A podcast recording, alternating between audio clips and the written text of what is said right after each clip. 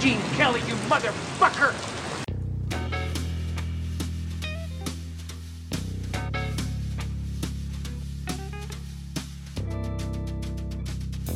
Invitation to Talk. Jo, auf ein neues. Hallo, herzlich willkommen zu Invitation to Talk, dem deutschen Twin Peaks Podcast. Herzlich willkommen. Ja, Ja, hä? Servus. Mit äh, Basti Letsch. ja, und Jan Schlieter. Hallo. Und die Doppelmoderation des Übenband nochmal, ne? Damit wir Ja, einfach- aber wir haben ja noch zwölf Folgen vor uns. Das stimmt, genau. Also eigentlich haben wir vor uns in, in Sachen Doppelmoderation an die ganz großen irgendwann ne, da ranzukommen. Hm. Aber noch ist es eher so, ähm, Wir üben noch, genauso wie Dagi. ja, genau. Ich, ich habe überlegt, wie hießen die ersten Moderatoren von DSDS? Dann fiel es nicht mehr in Carsten Spengemann und ich weiß Ja. nicht, Tor- Torche Ragas oder sowas? Nein, Michelle Hunziker. Ach, die war das damals. Ja, ja. Daniel, stimmt. Ich bin neulich, Aber an die haben Daniel, wir schon überholt, glaube ja, ich. ich bin neulich an Daniel Kübelbeck vorbeigelaufen. Übrigens. Nein. Ja. Hat er nicht so in Solaranlagen irgendwie ganz groß äh, investiert und dann ist er reich geworden damit? Der ist dann reich geworden. Ich weiß nicht, wie es ihm jetzt geht. Auf jeden Fall macht er jetzt so einen Justin Bieber-Look so ein bisschen. Okay. So, so also diese Earplugs und so weiter. Ja, ja. Ich frage mich gerade, wie groß die Schnittmenge ist zwischen Twin Peaks-Fans und Daniel Kübelbeck äh, und DSDS-Auskennern. Sehr klein. Ja, aber diese bedienen wir, diese bedienen wir, genau. Aber gut, wollen wir uns daran nicht aufhalten. Wir machen weiter. Äh, wir, wir, wir reisen weiter zurück äh, quasi zu Twin Peaks. Ähm, und sind angekommen in Folge 6. Mhm. Genau. Und machen da weiter, wo Folge 5 auch aufgehört hat im Prinzip bei äh, Duckys Arbeit, beziehungsweise Cooper, der an einer goldenen Statue steht und ja, einfach nicht nach Hause geht, weil er auch gar nicht weiß, wie er nach Hause kommen soll. Er versucht Und, sich äh, irgendwie auch noch fer fertig anzuziehen oder irgendwie so. Ja, Er richtig. fummelt an Ja. seinem Ärmel rum und ein Polizist kommt auf ihn zu und sagt so, ich habe dir schon vor einer halben Stunde gesagt, langsam wird's Zeit. Mhm. Und er kennt dann äh, die Marke vom Polizisten. Mhm. Das ist dann wieder so ein Trigger-Moment, äh, ähm, wo wir, wo wir wissen, ah, das hatten wir schon mit dem Kaffee, mit den Case-Files Ja. und so. Äh, es gibt noch ein, zwei Momente in dieser Folge, wo es bei ihm noch mal so ein bisschen funkelt und triggert. Äh, zumindest so wie ich es erkannt habe. Und das war jetzt so einer dieser Momente. Und er wird dann mehr oder weniger von den Polizisten dann nach Hause gebracht. Genau. Ähm, also diese Entwicklung, die, die wir auch schon in den letzten Folgen beschrieben hatten und die man eben sieht, dass da, dass äh, Cooper so langsam irgendwie sich wieder erinnert und ganz langsam zu einem normalen Menschen wird, die geht weiter. Er trinkt zum Beispiel wieder ganz normal seinen Kaffee. Hm, Naja, er hält es Ja, okay, er trinkt halt seinen Kaffee. Nicht normal, seine- aber Seine äh, Augen sind sehr weit offen dabei. ja. ähm, eben die Entwicklung geht voran, aber extrem langsam. Und ich habe irgendwie, ich kann mir nicht vorstellen, dass das so weitergeht, zwölf Folgen lang, weil dann ist er in Folge 18 immer noch wie ein Kind. Also ich glaube, irgendwann gibt so einen Erleuchtungsmoment. Ich dachte, So. vielleicht kommt er auch in dieser Folge übrigens, Ja, weil äh, Dagi äh, hatte dann diese so, so, so ein paar, naja, es wirkte manchmal so, oh, jetzt ändert sich vielleicht was in seiner Art und Weise. welche meinst du? Naja, also Dagi ist ja so, also er wird nach Hause gebracht, kommt dann dort an, ist dann erstmal mit seiner Frau Abendessen und soll dann den Sohn ins Bett bringen und sich dann an die Arbeit machen. Und während er dann an der Arbeit ist, ähm, äh, dann ähm, merken wir ja, dass es wieder so Elektrizitätsspannungen gibt mit den Ampeln draußen und so weiter. Und ich dachte, ach, jetzt passiert wieder so eine, so eine Transfergeschichte irgendwie. Mhm. Jetzt wird, wird, werden ihm wieder Informationen vermittelt oder zuge, zuge, zugeschanzt irgendwie. Und deshalb äh, kommt er jetzt vielleicht so, so wie so, ein- wie so, ein- wie so ein, was man, wenn man was downloadet. Man ist erst bei 10% und jetzt sind wir bei 30% oder Ja. so. Ja. ja. So wirkte das so ein bisschen. Ähm, er hat ja auch eine Vision abends von, von Mike wieder, vom Red Room. Und Mike sagt ihm, er soll aufwachen. Was im Prinzip da mit hineinspielt in diese Entwicklung, dass er irgendwie zu sich selber wiederfinden soll oder so. Genau, und das war eben der Moment dann auch, wo ich dachte so, hm, okay, eventuell haben wir jetzt, sind wir jetzt schon bei der Hälfte angelangt des alten DAX. Oder dass er zumindest jetzt, ich, man dachte dann natürlich, er macht sich jetzt an seine Arbeit und würde dann eventuell jetzt ziemlich brillant sein irgendwie. Also würde dann auf einmal komplett verstehen, worum es darin geht, in diesem Arbeit, also wir wissen ja, er arbeitet ja in einer Versicherungsfirma und hat ihm da diese Akten, die er über Nacht ähm, beackern muss. Und mein Gedanke war jetzt so, dass man jetzt so, weiß ich nicht, so, so halt sieht irgendwie, wie der jetzt irgendwie sich da total durchwühlt. Aber stattdessen, ja, wird er von so Lichtern geleitet, die auf dem Papier erscheinen. Und er fängt dann an, so rumzukritzeln auf dem Papier. Und macht dann so Striche, mal eine Treppe, Treppe, eine Leiter, genau. Und äh, am nächsten Tag, wenn er dann die äh, Case-Files übergibt an seinen Chef und der Chef erst denkt, äh, was ist das für ein Blödsinn, den er da macht? Ja, erkennt dann der Chef irgendwann, dass äh, Dougie oder Cooper eben wohl anscheinend diesen Fall gelöst hat, beziehungsweise den Chef auf Dinge aufmerksam macht mit seinen Kritzeleien, die er vorher nicht gesehen hat. Ja, er geht sogar so weit und sagt, du hast meine Augen geöffnet. Also mhm. fand ich sehr lustig. Dieser unbeholfene Duck, der Ducky, der nicht mal zum Fahrstuhl kommt und so, ja, dann irgendwie ihm da gegenüber sitzt und dann nicht nur eine gute Arbeit gemacht hat oder irgendwie so, nein, er hat ihm die Augen geöffnet und ich bin ihr wirklich dankbar und so, ne? Aber es ist nicht entsteht, es entsteht diese Lösung, diese geniale Lösung anscheinend entsteht nicht aus äh, Cooper selbst heraus, sondern er wurde ja durch diese Lichter wieder geführt, ne? Genau. Es kam ja irgendwie von außen diese Hilfe, also die pff, unserer Meinung nach oder so ähm, laut der Interpretation ja die Hilfe dann von Mike vielleicht ist, von der guten Entität dann in, in Twin Peaks. So wie wir es ja eben schon im Casino gesehen haben. Mhm wo man, wo er eben auch aufmerksam gemacht worden ist und äh, wo hier die Jackpots sind mhm. und dadurch ja auf einmal einen Geldsegen bekam. So ist das jetzt eben auch gewesen, dass Mike ihm jetzt quasi oder ja eben was auch immer den Hinweis ihm gegeben hat, was er jetzt zu tun hat, was er eben mechanisch auszuführen hat, mhm. damit das irgendwie funktioniert. Janie haben wir noch, beziehungsweise Janie E. Warum heißt sie eigentlich Janie E. mit einem ja. E am Ende?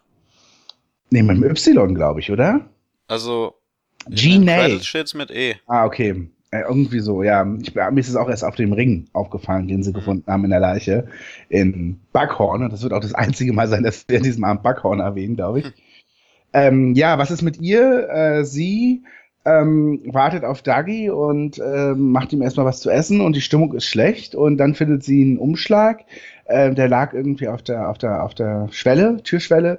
Den macht sie dann auf und dann sieht sie eben ein Bild von Dagi und dieser Prostituierten, die wir in der ersten Folge kennengelernt haben. Und sie konfrontiert Dagi damit und findet dann eben auch durch einen Telefonanruf eben raus, dass Dagi erpresst wird. Genau. Äh, von, von diesen, ja, wer ist das? Keine Auftragskiller, ne? Nee, genau. Das sind also, andere. Genau, wir haben es ja mit zwei Banden zu tun, mehr oder weniger, die es auf Dagi abgesehen haben. Die einen wollen ihn umlegen und die anderen, deswegen haben sie ja auch diese Bombe, glaube ich, platziert, ne? Ja. Oder? Ja, da gibt Sinn. Und ähm, die anderen haben halt einfach so, ja, Wettschulden oder so, 50.000. Ursprünglich waren es 20.000 Dollar, jetzt ist es gestiegen auf 50.000 Dollar, die man haben will von Dagi. Hm. Die und, Geschichte wird aber auch mehr oder weniger abgeschlossen, weil Janie E. dann, oder Janie das Ganze in die Hand nimmt dann als taffe Frau. Da haben wir übrigens eine taffe Frau. Das war tatsächlich äh, das erste Mal, dass sie äh, eine, also dass wir hier eine Frau gesehen haben, die sich ihm diesen Männern stellt und denen auch eine Ansage macht und denen ja, den, sagt, genau, denen eine Ansage macht und äh, sich mit denen trifft und das Geld übergibt, aber nicht die 50.000 wie gefordert, sondern nur 25.000, also ähnlich hoch, wie er auch tatsächlich ähm, Wettschulden hatte. Und die Männer akzeptieren das und äh, sagen gar nichts mehr, sind relativ eingeschüchtert von Janie und die Geschichte scheint dann abgeschlossen zu sein, zumindest. Ja, es ist halt so, genau, sie sagt ihm dann auch irgendwie, dass wir eben in ganz schlimmen Zeiten leben. Dass ja, sowas richtig, eben heutzutage, in Dark Times. Genau, dass sowas eben heutzutage möglich ist, eben so Dinge auszunutzen und sie sich so bereichern zu wollen. Ja. Und das Sagt Geld, wir erinnern uns, haben sie, hat sie ja nur, deswegen kann sie es wahrscheinlich auch so einfach abgeben, weil Dagi ja so viel gewonnen hatte im Spiel Casino, beziehungsweise Cooper damals. Ja.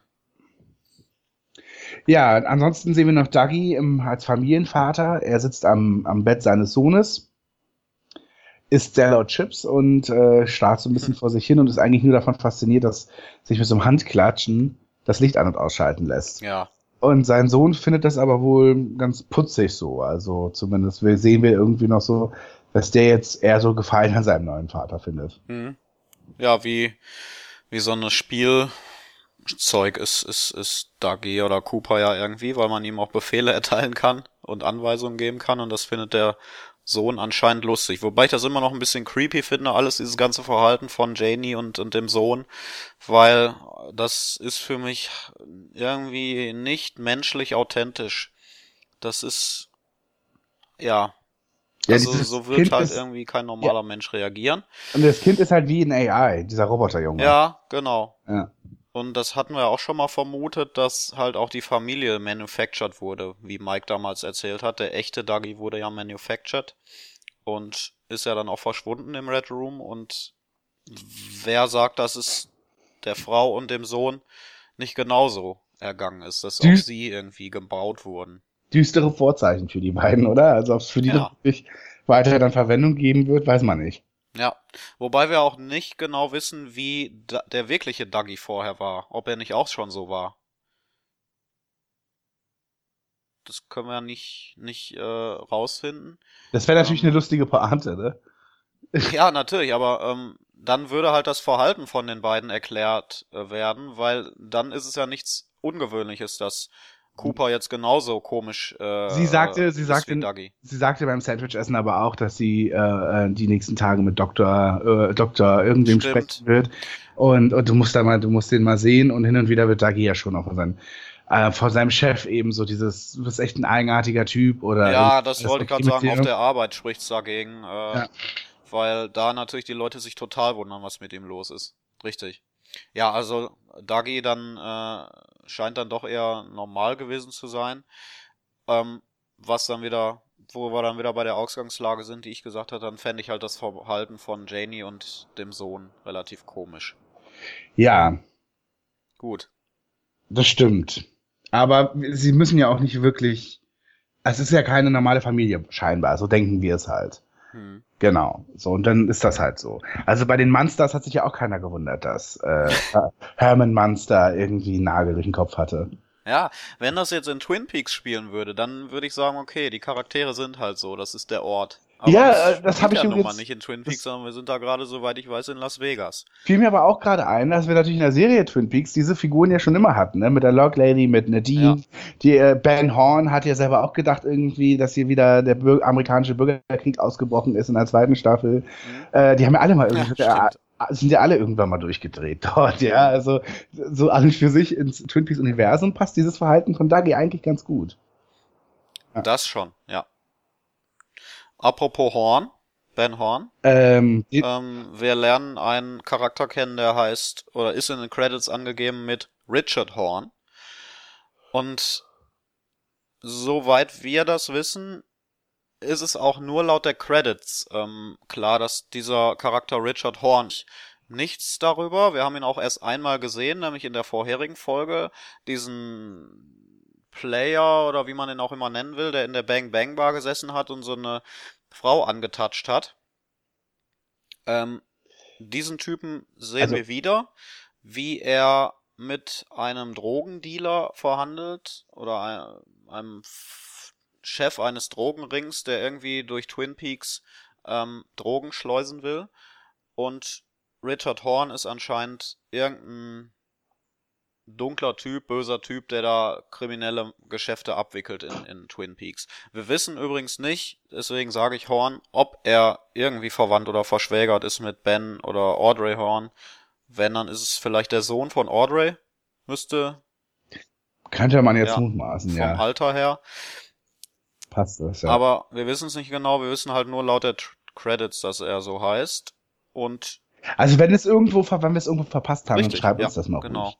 Genau, also da sind wir wirklich sehr dankbar. Aber wir haben uns vorhin auch noch mal kurz unterhalten und kamen nicht wirklich da, also wir haben es beide jetzt natürlich mitbekommen, ähm, dass das eben die Figur Richard Horn heißt. Ähm, aber nun ist es natürlich ein bisschen hm, komisch, warum, ich finde auch eher besser, wenn man es vielleicht einfach nur Richard genannt hätte, erstmal auch im Abspann Mhm. überall.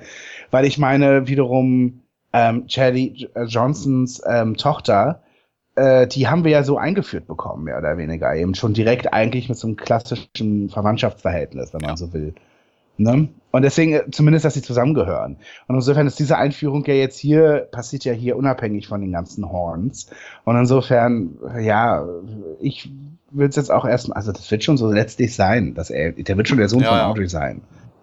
Aber offiziell wissen wir es, glaube ich, eigentlich nicht. Nee. Ne? Insofern nervt mich das ein bisschen, dass das so, dass durch diese, ah, hier Darsteller XY spielt die und die Rolle, dass dann schon irgendwie das so jetzt ein bisschen raus Ja, das ist doof. So, andererseits geht's ja auch in Twin Peaks nicht wirklich darum, um diese soapigen ne, äh, Offenbarung, wo man dann merkt, oh Gott, das ist der Sohn und der hat einen bösen Zwillingsbruder. Ich meine, so sind wir ja jetzt in, in, der Sinne, in dem Sinne nicht in der Serie. Ne?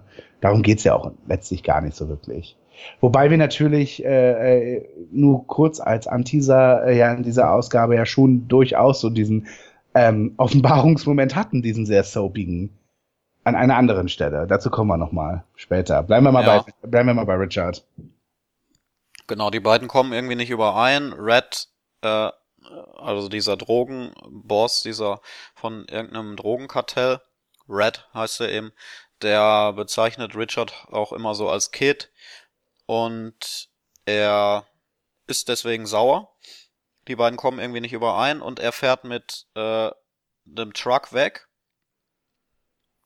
nach Twin Peaks und überfährt da in, in seiner ganzen, ähm, in seinem ganzen Anger, in seinem ganzen, ja, in seinem ganzen Wut, überfährt er einen Jungen, der gerade auf der Straße war und über so eine Kreuzung gehen wollte und die Autos stehen eigentlich alle, weil da ein Stoppschild ist und Richard Horn fährt auf die falsche Straßenseite und überfährt halt den Jungen. Und die Mutter steht daneben und muss das Ganze be äh, betrachten. Und ja, das ist so eine extrem äh, emotionale Szene, weil dann auch die ganzen Leute aussteigen aus den Autos, das beobachten. Die Frau nimmt den toten Jungen in den Arm und, und ja, kann natürlich nichts mehr machen. Und das ist eine Szene, die auch relativ lange dauert, relativ langsam läuft von den, von den Bildern her. Relativ ungewöhnlich für, für das, was wir bisher von der dritten Staffel kennen. Naja, es ist So halt sehr au- audiovisuell. es ist halt sehr ausgestellt und Ja. äh, das ähm, kennen wir schon. Dann auch so dramatische Musik übrigens, Das- haben wir ja eh und- wenig im Moment. Und so ist der Pilot von Twin Peaks gewesen. Ja. Als, äh, als eben Laura Palmer gefunden wurde, haben wir eigentlich so 20 Minuten lang nur gesehen, wie Leute davon erfahren und weinen. Ja. Und allen voran natürlich äh, Lauras äh, Mutter. Ähm, und das war hier so ähnlich. Und es war auch ein bisschen ungelenk inszeniert. Hm. Also die Statisten, das waren Statisten halt, die eben am, am da standen und teilweise sehr heftig gestikuliert haben, fand ich. Es war jetzt nicht subtil, überhaupt nicht. Und das ist eben schon das, was wir so im Piloten ja irgendwann auch hatten.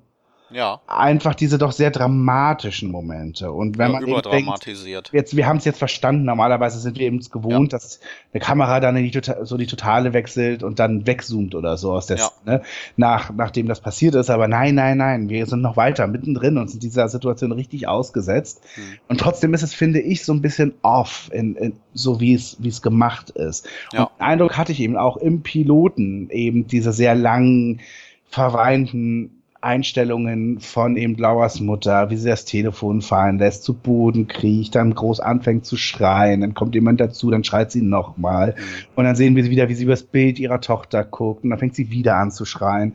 Und das war jetzt hier eben auch so ähnlich ähm, dargestellt. Und äh, es ist natürlich auch ganz interessant, dass das jetzt quasi in Twin Peaks äh, jetzt mehr oder weniger wieder passiert. Ja, Also, es gab ja noch einen dritten Mord äh, in Twin Peaks, den, den wir da, der auch so eine leichte Verbindung hat, weil wir sehen ja Carl Roth, diesen alten, der Besitzer Typen. des Trailerparks. der Besitzer wir, des Trailerparks, genau, der diesen äh, Mord an dem Kind, also das überfahren wird, natürlich auch mit ansieht und die Mutter so tröstet. Und Carl Roth ist, ja, wie gesagt, der Besitzer dieses Trailerparks, der ja in dem Theresa Banks gewohnt hat, die ja auch ermordet wurde. Mhm. Und äh, das war ja die Story in, in äh, Fire. Walk With Me, in dem Film. Genau. Genau, also wir, wir sehen zwischen den ganzen Richard Horn und Dougie-Geschichten dann eben auch, wie Karl ähm, jetzt eben sehr alt, immer noch am Rauchen ist und, und ist immer noch in diesem Trailerpark dort irgendwie haust und, und, und den bewirtet. Ähm, und ähm, er steigt ins Auto und unterhält sich noch mit so einem Bewohner dort, irgendwie, die müssen zur Post fahren. Und ähm, der Kumpel von ihm, der da neben ihm sitzt, erzählt ihm dann auch übrigens äh, von, von seiner Frau, äh, die ähm, Kriegsveteranin ist und äh, äh, auf einen Rollstuhl warten musste ewig. Mm, Das ist so die Unterhaltung, dann kommen sie dort an und Karl geht dann eben in diesen Park und äh, genießt so ein bisschen die Umgebung, die Wälder, wenn man so will, die Bäume in Twin Peaks. Ja. Und äh, dann passiert eben dieses Unglück, er sieht es und tröstet diese Frau, ähm, eben die Mutter, die das, diesen leblosen Körper ihres, ihres Kindes im Arm hat. Und wir sehen, wie so eine Art, ja, pf, Se- Seele, so muss man es mal sagen, das Kind vom Kind aus dem Körper so rausgeht und dann quasi gen Himmel steigt. Ja, richtig. Ich würde diesen Tod jetzt aber auch anders an, einordnen auf jeden Fall als den, den Tod von Laura. Oder der hat weniger, vielleicht weniger Auswirkungen auf, auf die Geschichte, wenn man das so sagen will. Das ist so, der, auch wenn er so, so dramatisch inszeniert wurde und wie du das gerade schon geschildert hast, letztendlich wissen wir als Zuschauer ja schon den Täter und er Ja, wurde ja auch beobachtet. das stimmt natürlich, aber ähm, wir wissen eben auch, dass es ein Horn ist und Ja. wir wissen eben auch, dass er in Rage ist, dass er ähm, super wütend war und eventuell ja auch vielleicht von etwas besessen sein könnte, wenn es denn sowas Okay. möglich ist. Ähm, ich meine, wir als Zuschauer kennen Bob und ähm, wenn jetzt eben ein Mord in Twin Peaks passiert, könnte es natürlich sein, dass wir eh schon wissen, dass es wieder Bob sein wird. Insofern geht hier wahrscheinlich nicht das große, vielleicht nicht unbedingt das große Rätselraten los, sondern es ist halt gleich offengelegt, dass es sich hierbei eben um Richard handelt. Und genau, er wurde auch gesehen. Also das hat schon noch ein Nachspiel. Wir haben nämlich gesehen, dass in ähm, Challys Diner eben eine Kundin sitzt, die äh, ordentlich äh, Ab- Kuchen isst und wahrscheinlich Lehrerin ist und sehr viel plappert. Mhm. Äh, und ähm, ja, eigentlich eine sehr fröhliche Szene, ne? Erinnerst du dich noch an das Lachen der, der Kellnerin? Ja, von beiden. Ja, also dieses Lachen, was sich so irgendwie so gesteigert hat, sehr lustig. Ja, Und wie so ein danach- Vogel. Genau, Lachen da- ist es fast. Und danach kommt dann diese krasse Szene mit diesem toten Jungen. Ja. Ähm, und genau diese Kundin dort, diese, äh, dieser wahrscheinlich der Stammgast in dem Diner, die sieht ihm genau, dass äh, Richard am Steuer des Autos sitzt. Ja. Und das sieht Richard übrigens auch, dass, dass, dass sie das mitbekommen hat. Ist aber eine spannende äh, Frage, ob Richard tatsächlich ja besessen ist von Bob. Ist es denn sowieso? Also Also wir sehen ja ihn gut, ja dann müsste schon, man er ist ja gucken- Ja, er ist ja schon extrem böse. Also das haben wir schon in der Ja. letzten Folge mitbekommen ähm, und so. Und dann, ja, also wie, wie gesagt, er ist da eben in absoluter Rage langgefahren. Er kann auch einfach nur ein absolutes Arschloch sein. Mhm. Und ein Mörder jetzt noch obendrein. Ja. Einfach so als Person. Wissen wir nicht. Wird jetzt auch nicht irgendwie alles immer so gleich auf. Bob jetzt ja genau. Und apropos Bob, äh, wir sehen den äh, bösen Cooper gar nicht in der Folge. Ne? Mhm. Ja. Genau, den gibt's diesmal gar nicht. Wir bleiben dann tatsächlich eher bei Dougie. Richtig. Und wir sind andere finstere Gestalten. Also wir haben Richard und wir haben noch einen Auftragsmörder. Ja. Ein, einen kleinen Mann, der äh, in einem Hotel in Las Vegas ist und äh, der bekommt Fotos ähm, unter, die, unter die Türschwelle, unter den Tür, durch den Türschlitz äh, äh, zugeschustert und die schaut er sich an, prägt die sich genau ein. Das sind die Fotos einmal von Dougie und das andere ist das von der Frau, die wiederum auch Killer auf Dougie angesetzt hat. Und genau, als, als es noch den klassischen Dougie gab, den alten Dougie. genau, und Der das, sollte umgebracht werden. aber es ist ja auch gleichzeitig die Frau, die das Handy hatte, womit sie dieses Argent, Argent 2 Hm. weggeschickt hat, wo wir dann gesehen haben, dass diese Meldung in Buenos Aires ankam und Ja, dann so dieses, Gerät. genau dieses Handy dann in sich zerfiel irgendwie. Ja. Ähm, und diese Frau ist eben auch auf diesem Foto drauf. Und der Killer schaut sich das an, nimmt dann so ein, so ein Eis, Eispickel. einen Eispickel und sticht auf diese Bilder ein. Und wir wissen schon so, okay, also der ist krass drauf. Und es dauert dann auch gar nicht lange und dann sehen wir eben auch, dass diese Frau auf dem Foto, die schwarzhaarige, ich kenne ihren Namen gerade nicht, ähm, auf Arbeit sitzt bei sich irgendwie in so einem kleinen Büro und sie hat einen Schrei irgendwie, wundert sich schon und dann kommt er auf einmal eben angerannt und sticht auf sie ein und sie kann sich da gar nicht mehr gegen wehren und äh, wird halt ziemlich brutal zugerichtet Und eine Kollegin von ihr sieht das noch, rennt dann aber schnell weg und Killer hinterher und jagt sie dann irgendwie auch und offscreen erleben wir dann im weiteren Mord noch. Richtig. Und er ist traurig, dass sein Eispickel danach verbogen ist. Nach den drei Morden. Ja. Ja, auch ähm, krass im Vergleich zu der alten Serie. Ähm, natürlich, weil es schon sehr visuell ist und explizit ähm, in Richtung Gewalt geht. Was wir auch schon festgestellt hatten in den letzten Folgen. Das konnte man damals nicht machen, weil man im normalen Fernsehen lief. Im äh, Network-Fernsehen in den USA. Und jetzt läuft man eben im Pay-TV wo man eben alle kreativen Freiheiten hat und auf solche Sachen nicht mehr achten muss. Und deswegen ähm, ist das für den ein oder anderen klassischen Twin Peaks-Fan vielleicht auch äh, sehr ungewöhnlich, das ja. so zu zeigen. Ähm, ja, was, was Lynch dann auf jeden Fall schafft in der Folge, finde ich, ist immer so der komplette Gegensatz, so innerhalb von wenigen Sekunden von dem einen emotionalen Stadium in, in das andere zu schwenken. Das war bei dem Jungen so, wo Carl Rod erst äh, diesen Jungen beobachtet mit seiner Mutter und die Mutter spielt mit ihm und schickt ihn immer so ein bisschen weiter, weißt du, und mhm. äh, Karl äh, lacht auf einmal und in dieses alte Gesicht, dieses sehr furchte Gesicht kommt auf einmal so eine kommt so eine Fröhlichkeit rein, die du gar nicht ähm, erwarten würdest. Mhm. Und wenige Sekunden später schwenkt das komplett um in diesen Unfall, äh, wo der Junge stirbt. Und dasselbe hast du eigentlich jetzt bei, bei dem Mord an der Frau auch, wo eine ganz normale Arbeitsszene gezeigt wird. An, an, an diese Szenen haben wir uns auch schon gewöhnt durch Dougies Arbeitsszenen. Das sind so ähnliche Büros. Und auf einmal kommt halt in einer, äh, ja, ich glaube sogar in einer ähm, unbewegten Einstellung siehst du den Killer in dieses Büro rennen und auf einmal die Frau abstechen, ohne, ohne musikalische Untermalung, soweit ich weiß, zumindest mhm. kann ich mich nicht, nicht erinnern.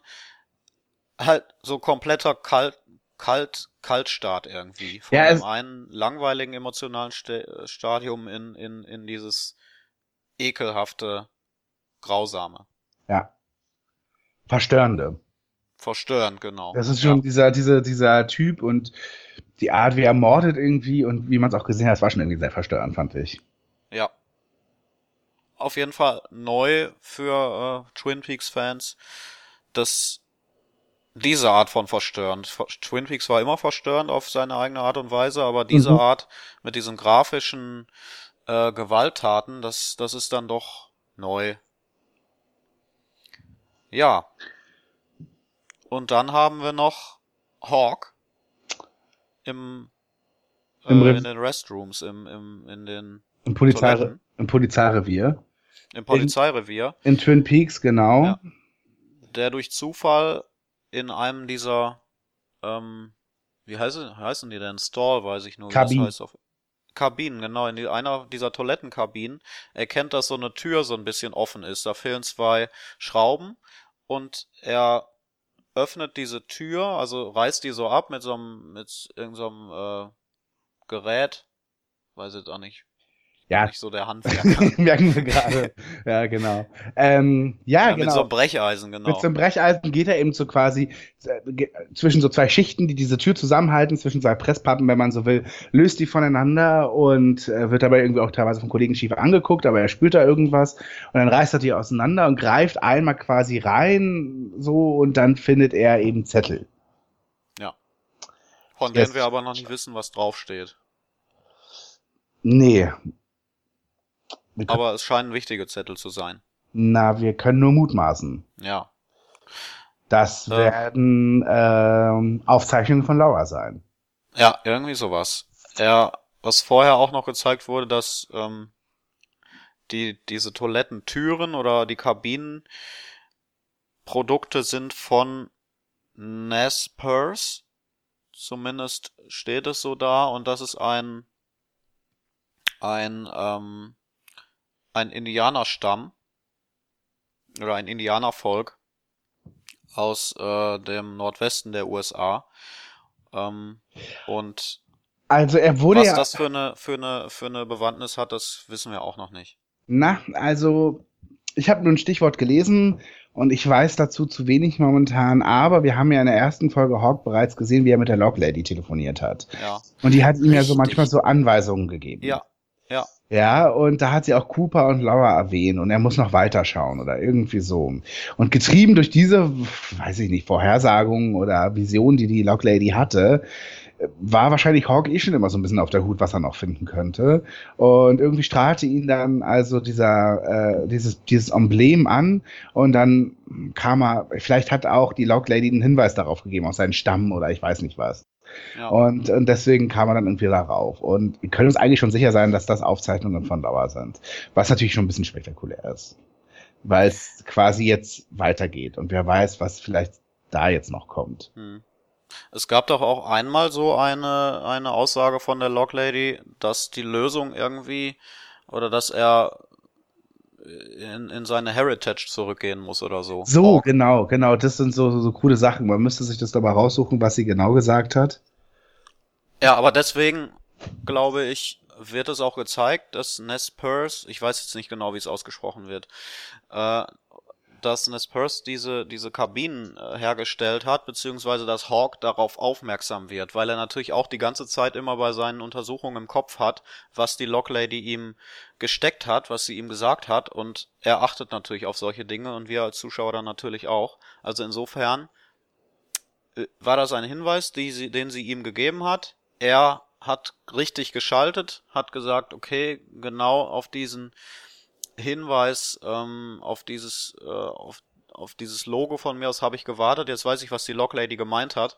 Irgendwas muss an dieser Kabine sein, das mir ja. weiterhilft in dem Fall. Genau. Und so war es dann ja auch. Uh, Hawk, my log has a message for you. Something is missing and you have to find it. It has to do with Special Agent Day Cooper. The way you will find it has something to do with your heritage. This is a das. message from the log.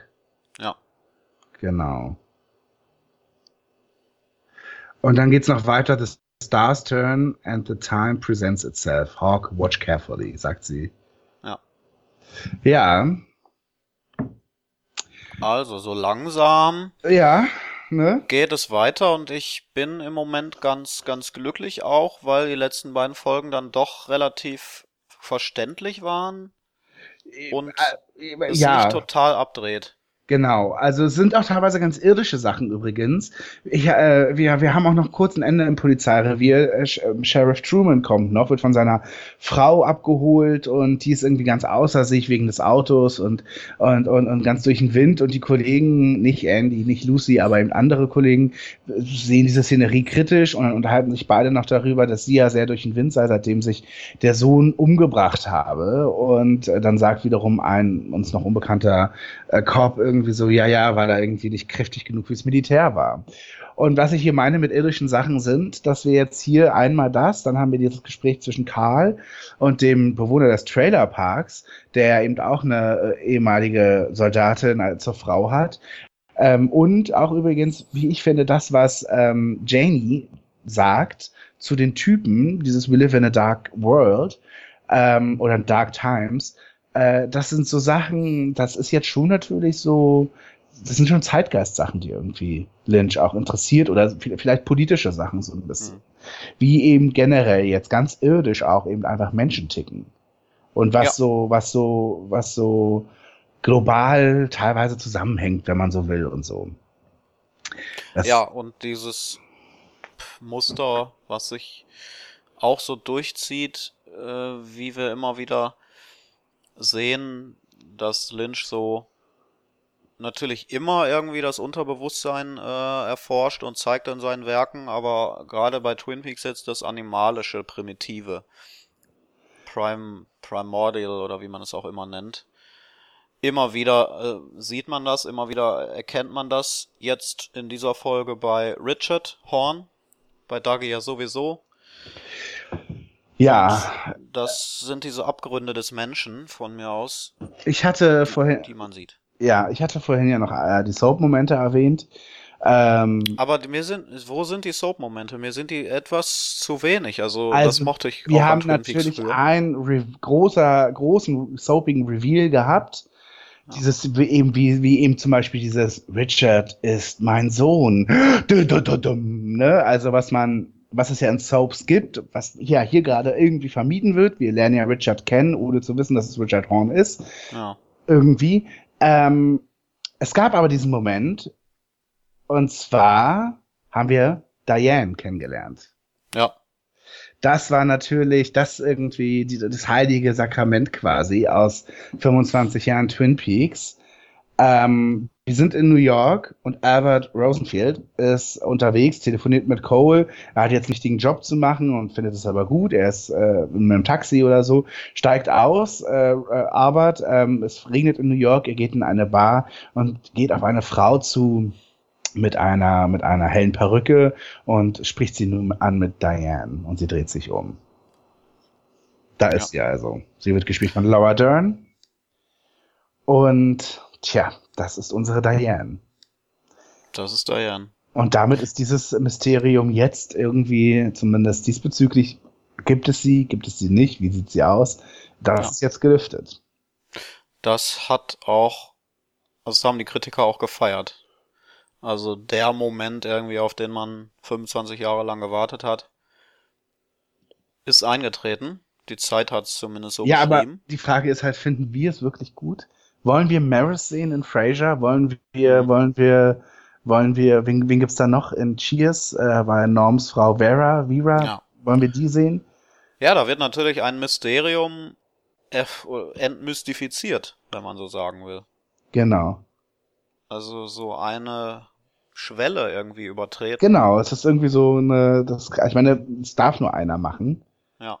Ja, also das ist David Lynch. Also wenn er sich dazu entscheidet, dann ist das ja sein gutes Recht. Es wäre ja schlimmer, wenn es irgendjemand jetzt machen würde. Also es gab zum Beispiel in Columbo gab es immer Mrs. Columbo, die er nur erwähnt hat und von der hat man nie gesehen, das war genauso der gleiche Witz wie bei Fraser und Maris eben, also dass man immer nur erfahren hat durch Erzählungen und so weiter. Mhm.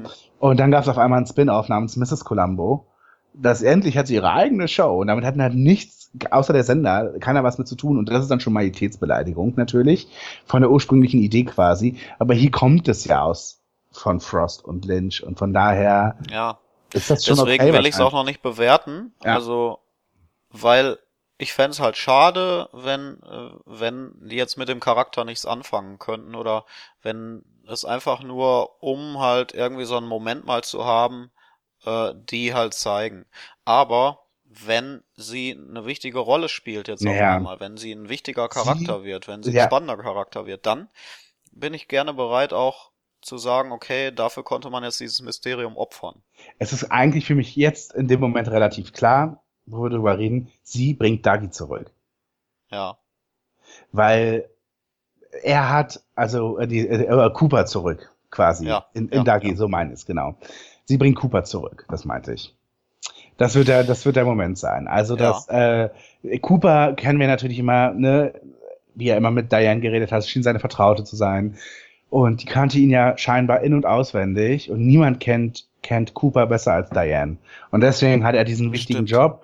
Und äh, Cole hatte ja schon die Ahnung hier mit Bad Cooper und so, da stimmt was nicht. Und Diane muss sich jetzt auseinandersetzen mit Bad Cooper und feststellen, irgendwas ist da. Und dann, dann, dann Sie wird merken, dass es nicht der richtige Cooper ist. Genau, und sie wird sich dann quasi, ne, dann irgendwann wird sie dann auf Dagi treffen und dann, Ja. das wird sie dann checken mit dem Kaffee und mit dem Ja. Alm und so weiter. Da ist unser echter. Genau. Und das wäre dieser Erweckungsmoment, den ich meinte. Also irgendwann muss es den geben, weil die Entwicklung von Cooper, äh, Dougie Cooper, die kann so langsam nicht weitergehen, weil dann wären wir bei äh, Folge 18 eben Genau. immer noch nicht weit. Genau. Äh, Und das ist natürlich-. Und es ist natürlich auch dann genial zu sagen, okay, wer bringt uns Cooper zurück? Ja klar, es kann nur Diane machen. Ja. Und das ist dann natürlich der Moment, wo man dann sagt, okay, gut, dass sie da ist.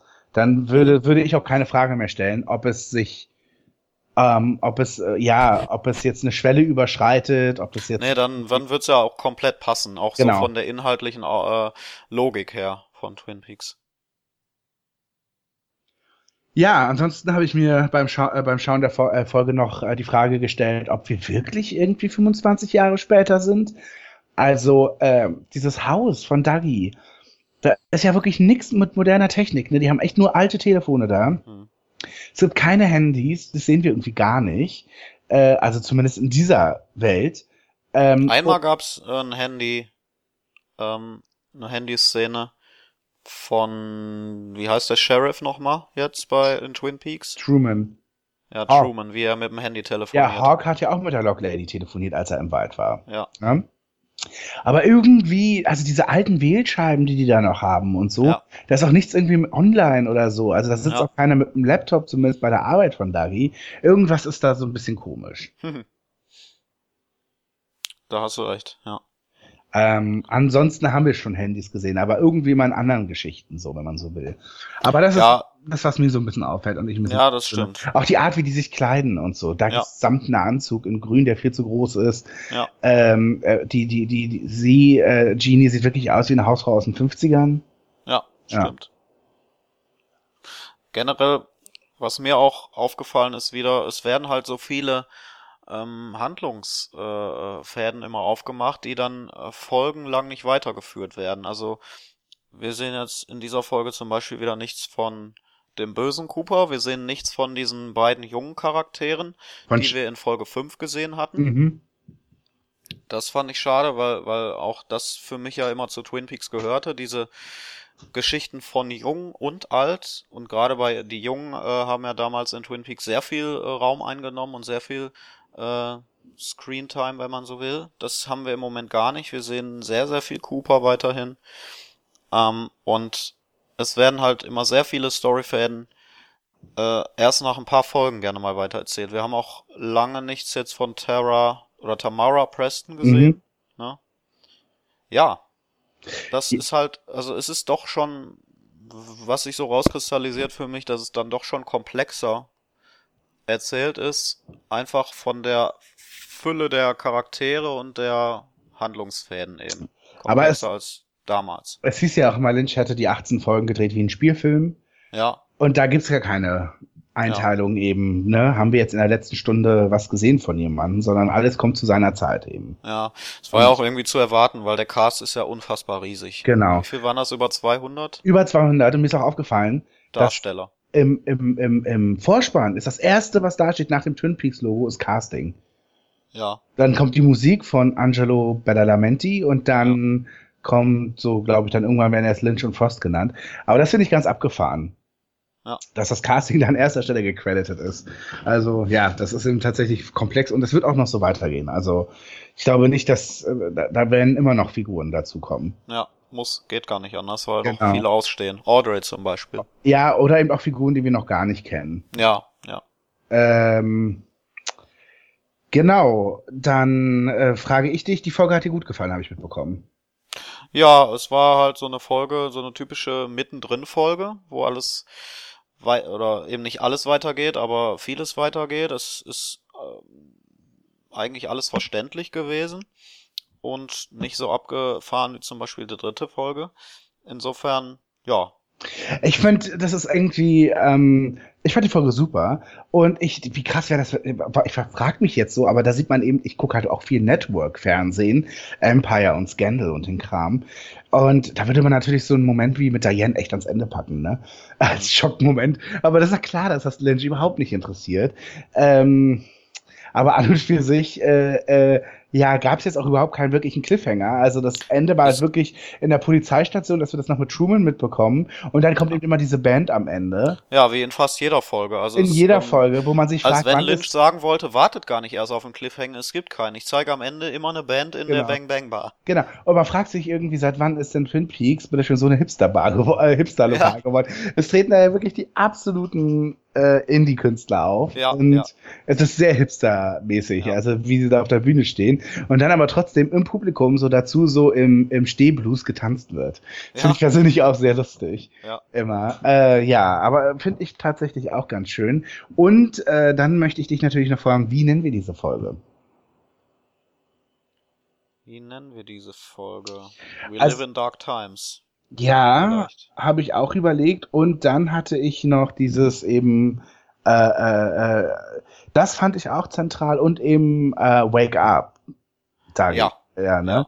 Also das würde ich fast sagen. Weil ich übrigens auch äh, das tatsächlich sehr erhellend fand, dass eben Dougie bzw. Cooper diese, diese Mike, diesen Mike, diese Halluzination hatte. Weil davon hatten wir in der letzten Folge nichts. Von diesem sehr sphärischen, übersinnlichen und so. Das fand ich ganz gut, dass es jetzt mal wieder dazu kam. Und weil ich dann auch immer hoffe, dass es eben in, in, in Dale eine Entwicklung gibt dann eben. Einfach Ja. einen Schub gibt.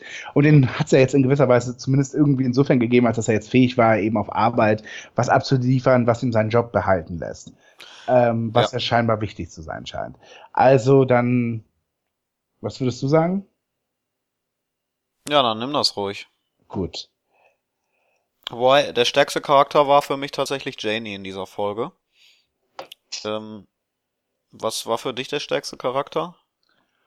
Ähm, der interessanteste könnten wir ja auch bei jeder Folge jetzt ähm, diskutieren.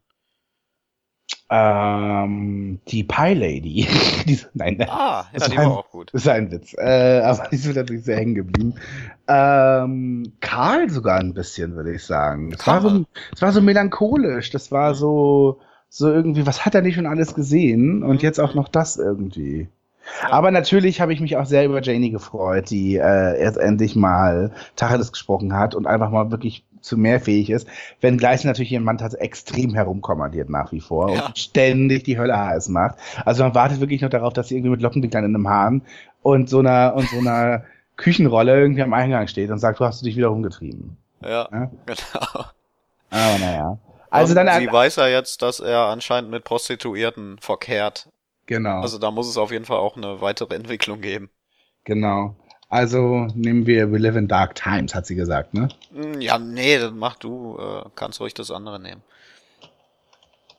Gut. Wir haben Kommentare bekommen. Ja. Ähm, Dankeschön für alle Leute, die uns geschrieben haben. Das war zum einen Hamilka, der uns ähm, ja zu unserer ersten Folge kommentiert hat. Und er schrieb, bisher kannte ich Twin Peaks nur vom Namen, aber da er immer davon schwärmt, in unserem anderen Podcast, in unserem äh, äh, eigentlichen Podcast Coopers Café wohlgemerkt, ähm, da er immer davon schwärmt, äh, schaute ich erst die Doppelfolge äh, und ich kam mir völlig überfordert vor, weil ich gar nichts verstand. Euch mit Vorwissen aus den beiden ersten Staffeln ging es anscheinend auch nicht deutlich anders. Jedenfalls kann ich den Reiz der Serie ähm, nicht nachvollziehen und werde sie nicht weiterverfolgen. Ähm, ja. Gut. Und er hofft, es gibt Coopers Café auch bis Twin Peaks gelaufen ist. Ja, da gibt's bald eine neue Folge. Ja. Ähm, ja, äh, aber kann man ja verstehen, oder? Dass es dann ein bisschen komisch alles wirkt. Gut, wenn er die ersten beiden Staffeln nicht gesehen hat. Und den Film. Weiß ich jetzt nicht, das hat ja. er nicht so genau geschrieben, aber ich glaube nicht.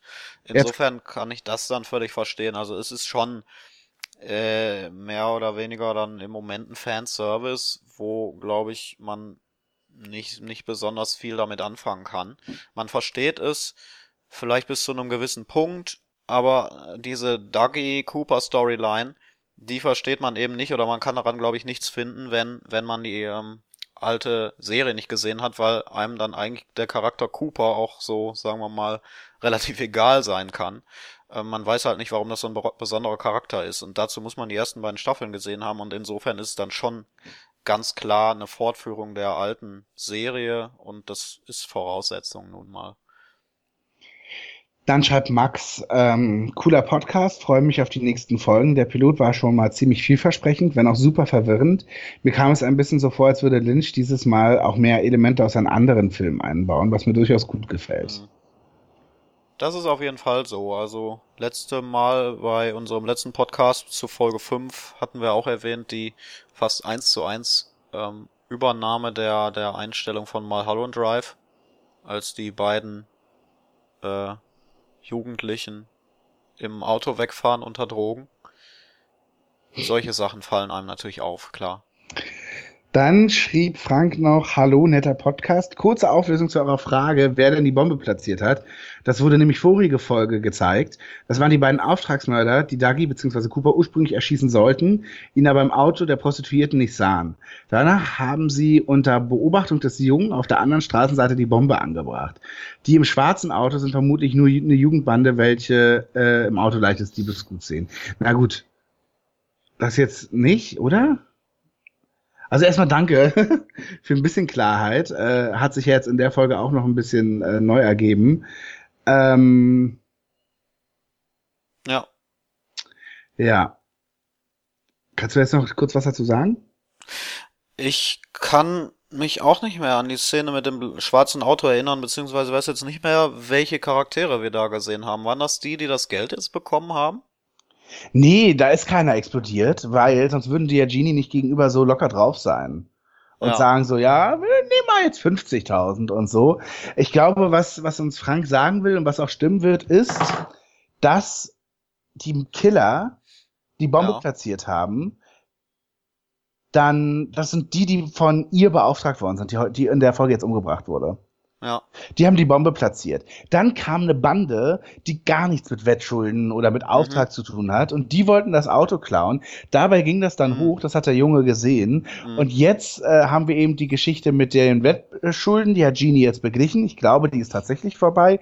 Und dann gab es eben noch äh, eben äh, eine Frau, die jetzt auch ermordet wurde. Die hatte ursprünglich mal Killer angesetzt auf Dagi. Und sie wurde übrigens ermordet, weil jemand anderes einen Auftragskill auf sie angesetzt hat. Ja. Ich, so scheint es tatsächlich zu stimmen. ja. Genau. Aber Frank, da hast du noch mal ein bisschen Licht auch reingebracht. Äh, mit dieser, mit dieser Jugendbande, das habe ich nicht so auf dem Schirm gehabt. Da dachte ich jetzt, okay, was sind das jetzt für Leute? Die muss ich kennen. Oh Gott, in welcher Folge waren die? Ja, Ja. Also wirklich, äh, wir sind euch äh, sehr dankbar, wenn da hin und wieder mal Sachen kommen, die wir wirklich nicht auf dem Schirm hatten oder einfach vergessen haben. Vielleicht ja auch in dieser Folge wieder was. Oder eben auch Sachen, ja, wenn ihr Theorien habt oder so, dann, dann könnt ihr uns die sehr gerne schreiben. Kommentiert uns bei uns im Blog oder folgt uns auf Twitter, schreibt uns dort. Invitation to Talk sind wir dort. Äh, Invitation to Talk, genau. Und ähm, ansonsten sind wir bald wieder da, pünktlich zum Wochenende wie immer, mit unserem Recap dann zu Folge 7 der dritten Staffel Twin Peaks. War schön und äh, dann hören wir uns bald hoffentlich wieder. Macht's gut, tschüss. Tschüss.